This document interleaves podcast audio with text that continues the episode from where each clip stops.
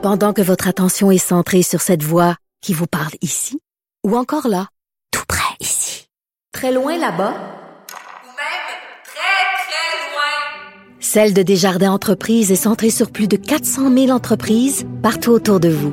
Depuis plus de 120 ans, nos équipes dédiées accompagnent les entrepreneurs d'ici à chaque étape pour qu'ils puissent rester centrés sur ce qui compte, la croissance de leur entreprise.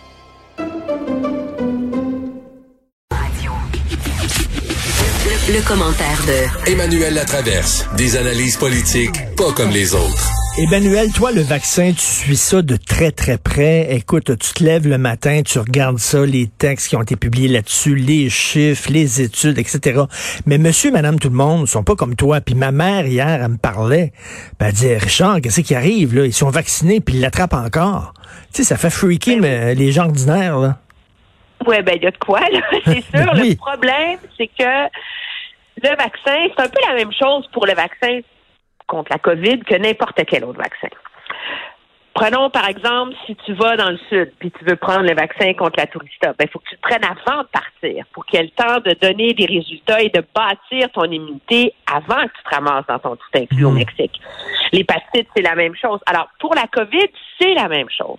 Ça prend à peu près 14 jours avant que ton système immunitaire ait répondu au vaccin puis ait généré les petits soldats qui vont permettre de lutter contre la maladie. Le problème, c'est que dans les CHSLD où il y avait des éclosions et où on a vacciné des gens, ben il y en a, ils ont été vaccinés, ils ont été infectés et ont développé la maladie entre le moment où ils ont été vaccinés puis la fin du 14 jours. Hmm. à partir duquel le vaccin commence vraiment à être efficace dans ton système. Alors, c'est ça le problème. C'est, c'est pas surprenant que ça allait euh, arriver. C'est triste, d'autant plus qu'on a appris, tu as vu, que euh, cette dame qui était la première au Québec à avoir été vaccinée ben et de ceux qui l'ont attrapée. Mais dans mon esprit, ça vient, ça me ramène à l'argument dont je te parlais mardi dernier. Il faut que le gouvernement soit beaucoup plus transparent, beaucoup plus proactif, beaucoup plus, fasse beaucoup plus d'efforts pour expliquer sa stratégie de vaccination aux Québécois et, ce faisant, clarifie l'enjeu de la fameuse deuxième dose. Et qu'est-ce qui arrive avec ça, là, la ah, deuxième ben, dose? C'est un, un, duel de scientifiques, hein?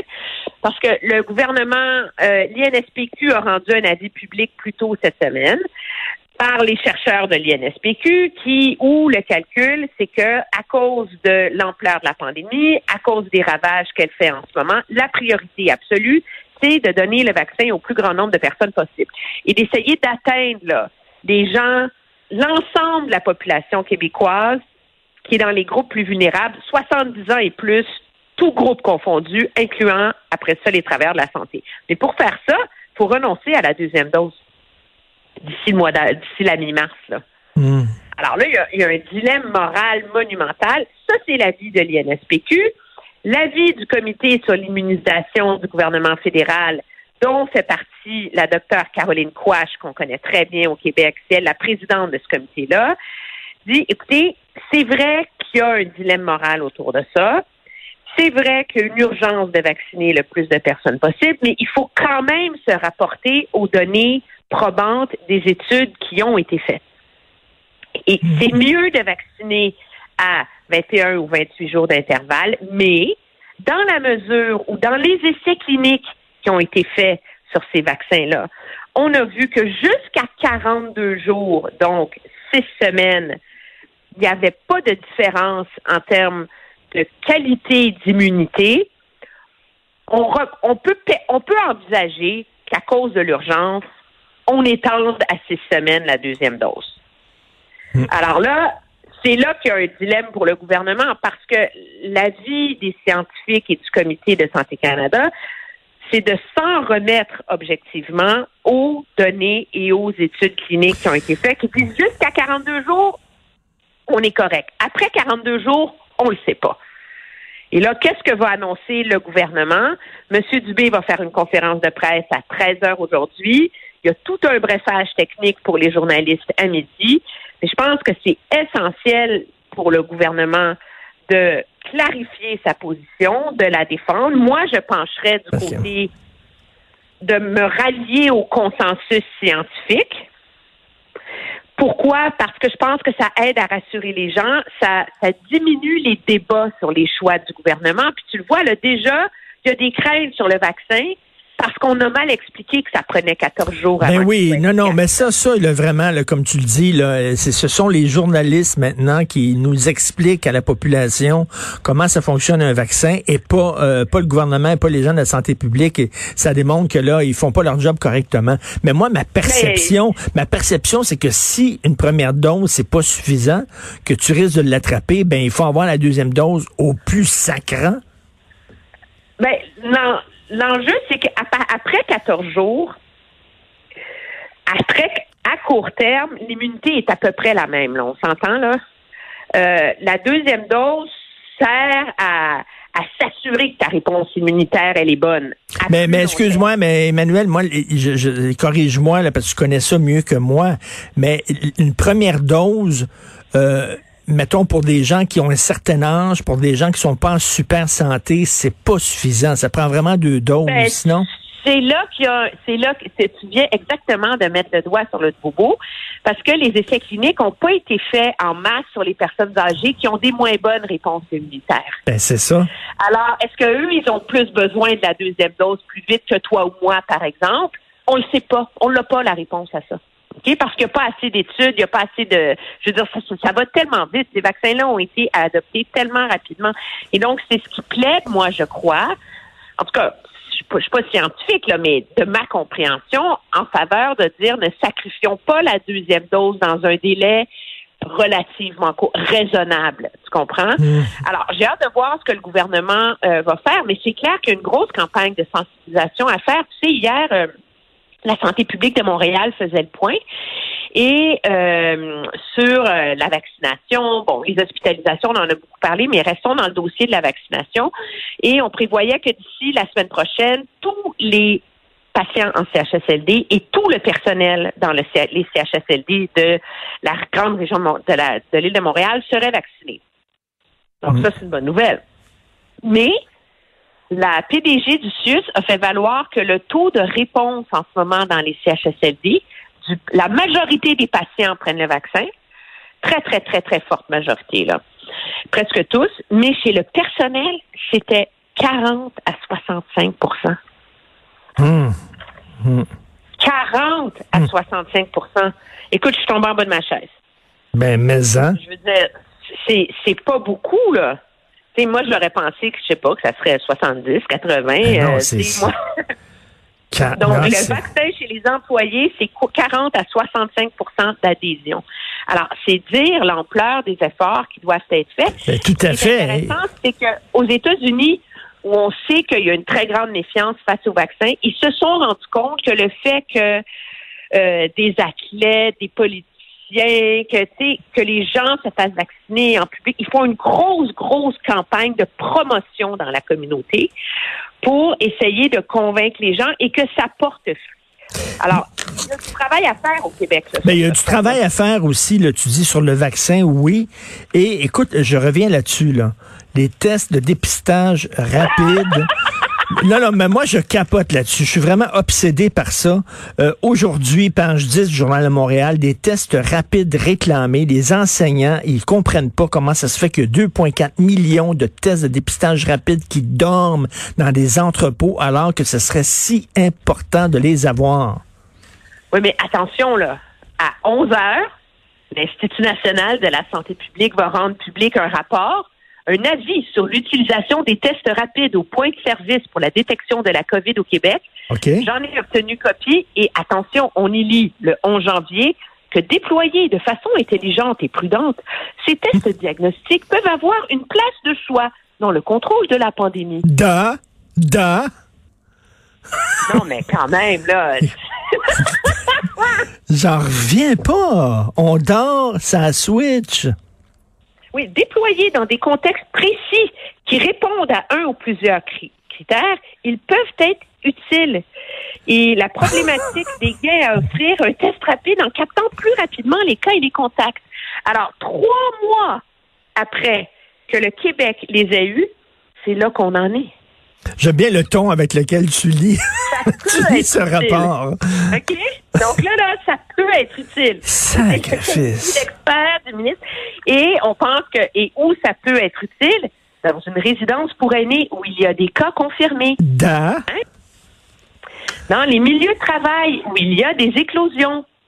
Et dans les CHSLD en situation d'éclosion. Ben oui. Ben, Ben allô? oui. Allô, on avait-tu besoin de ce rapport-là? Et Allô? donc là, mais attention, il faut les déployer progressivement pour valider leur performance et apprendre à les utiliser de façon optimale. il faut aussi accepter que des personnes porteuses ne seront pas détectées. Alors, on est encore obsédé par le fait que ces tests-là génèrent 30, tu sais, de 30 à 15% de faux négatifs. Mais entre toi et moi, c'est dans un que- CHSLD où il y a une éclosion, OK? Si tu testes tout le monde, ça se Ben peut oui. que tu aies des faux négatifs. Mais sinon, tu les aurais pas testés. Fait que ça change rien. On s'entend? Ben oui. Mais ça Ben, c'est tu mieux. trouves d'autres personnes que tu n'aurais pas testées et que ça t'aide à contrôler l'éclosion. C'est ça la, la, la logique de ces tests rapides-là. C'est sûr qu'ils sont pas aussi exacts que des tests euh, PCR comme ceux qu'on fait. C'est sûr qu'il va y avoir des faux négatifs. Mais ces faux négatifs-là, de toute façon, tu les aurais pas testés, puis tu les aurais pas trouvés. Attends, vaut mieux, vaut mieux un détecteur de feu qui peut euh, peut-être être à 30% moins efficace qu'un super détecteur de feu, mais vaut mieux ça que pas de détecteur de feu pantoute. Il me semble que n'importe qui avec une tête, ses épaules comprend ça. Écoute, C'est la rapidement, raison pour laquelle on a des te- détecteurs de feu à 25 pièces avec une batterie dans nos maisons, là. ben oui. Ah, j'en reviens pas. J'en reviens, je comprends pas. Emmanuel, je vais absolument t'entendre là-dessus. Euh, tu veux nous parler de Trump. Tu dis que c'est une occasion ratée ce qui s'est passé, le, le shitstorm aux États-Unis. Occasion ratée pour Aaron O'Toole. Oui, parce qu'il y a encore beaucoup de méfiance hein, euh, au Canada qui est, dans mon esprit, injustifiée, là, mais qui persiste dans une tranche de la population au fait qu'il y a comme un, tu sais, ce fameux agenda caché chez les Mm. conservateurs. Puis le fait que, dans le fond, il aimerait ça s'acoquiner aux tactiques de Trump, mais il n'ose pas le dire. Là, Tu sais, on s'entend. Puis ça a été, là-dessus, les conservateurs ont scoré dans leur propre but. Sais, M. O'Toole qui a fait qui a fait campagne en disant Take Canada Back, tu sais, comme Take America Back. Euh, sa leader adjointe a Hmm. déjà été prise en photo avec un mag, un chapeau MAGA, euh, un site web euh, en 2019 où on accusait Justin de vouloir truquer l'élection. C'est comme si on s'est, on a pris des petits bouts, là, tu sais, Mm. Alors, ce qui est malheureux, c'est qu'il y aurait eu une occasion en or là-dedans pour M. O'Toole de vraiment sortir contre ces tactiques-là, Tout à fait. contre la- les façons de procéder. Puis on s'en est, on s'en est, on s'est contenté de, euh, de déclarations de base. C'est l'assaut qui est mené contre le Capitole est une atteinte à la liberté. Je suis profondément attristé de voir le chaos. Nous pressons le président Trump et ses partisans de respecter la volonté de la population américaine. Donc, on a fait le minimum. Mais on n'a pas profité de ça pour convaincre les Canadiens que les conservateurs, c'est pas la même chose. Ben- Comme le but du Parti conservateur, c'est d'élargir l'attente, donc d'aller chercher les gens qui sont déjà méfiants. Mais il y a une occasion ratée là-dedans. Ben donc, donc, attends, une minute, ça, ça va amener de l'eau au moulin aux gens qui disent Hum, finalement, ils ont un agenda caché chez les conservateurs. Mais c'est- il, il se laisse vulnérable à ça. Il fait le, le minimum. Là. Il n'y a pas de reproche à lui faire dans la façon dont il a réagi à ce qui est arrivé. Mais dans la mesure où les libéraux sont très habiles pour euh, démoniser le Parti conservateur, on a encore l'impression que M. O'Toole essaie d'épargner la chèvre et le chou et de rendre tout le monde heureux dans son parti il aurait pu dire là, de, de façon la droite sociale, pas s'aliéner les Trumpistes, mais élargir l'attente en ce moment. Puis, est-ce que c'est pas la quadrature du cercle, ça? Moi, je pose la question. Ben, tu as tout à fait raison. Puis il aurait pu dire là, de façon plus vigoureuse, attaquer ça en disant c'est inacceptable, puis jamais nous autres, tu sais, puis boum, le, le dire fort. Et effectivement, il a, il a dénoncé, mais du bout des lèvres, on dirait. Ben, c'est comme, il fait ce qu'il faut, mais moi, je pense que je ne, je ne crois pas que ce parti-là a des accointances trumpistes. Mais on veut pas, on veut aliéner personne. On essaie de faire plaisir à tout le monde qui est plus à droite de l'échiquier. On veut pas les, on veut pas les envoyer chez Maxime Bernier. Ben oui, mais c'est ça, exactement. on est encore en train d'essayer de pas les envoyer chez Maxime. Mais tu sais, comme chef de parti, ça te tente-tu d'avoir l'électorat de Maxime Bernier, toi? Ça m'intéresserait pas, moi. En tout cas. Ben, le problème, c'est que l'électorat de Maxime Bernier, il est dans des comtés que tu vas gagner de toute façon, entre toi et moi, là. Ben oui. Fait que, c'est pourquoi pas euh, ouvrir la machine? Moi, je pense que c'est lui qui aurait eu le plus à gagner d'ouvrir la machine, de se rendre disponible, de faire des entrevues et d'offrir la réponse très claire à cette colère qu'on voit aux États-Unis. Elle est présente au Canada, mais de dire c'est pas par le hmm. cynisme, par le mensonge, par des slogans, c'est par des politiques concrètes pour répondre à l'exclusion économique qu'on va y arriver. Puis dans notre programme, on va offrir des solutions à ça. Là, tout d'un coup, tu dis, waouh, il a compris, lui. Ben oui. On l'a pas entendu encore. Tout à fait. Occasion ratée. Merci, Emmanuel. Merci beaucoup. Bon week-end. Bye.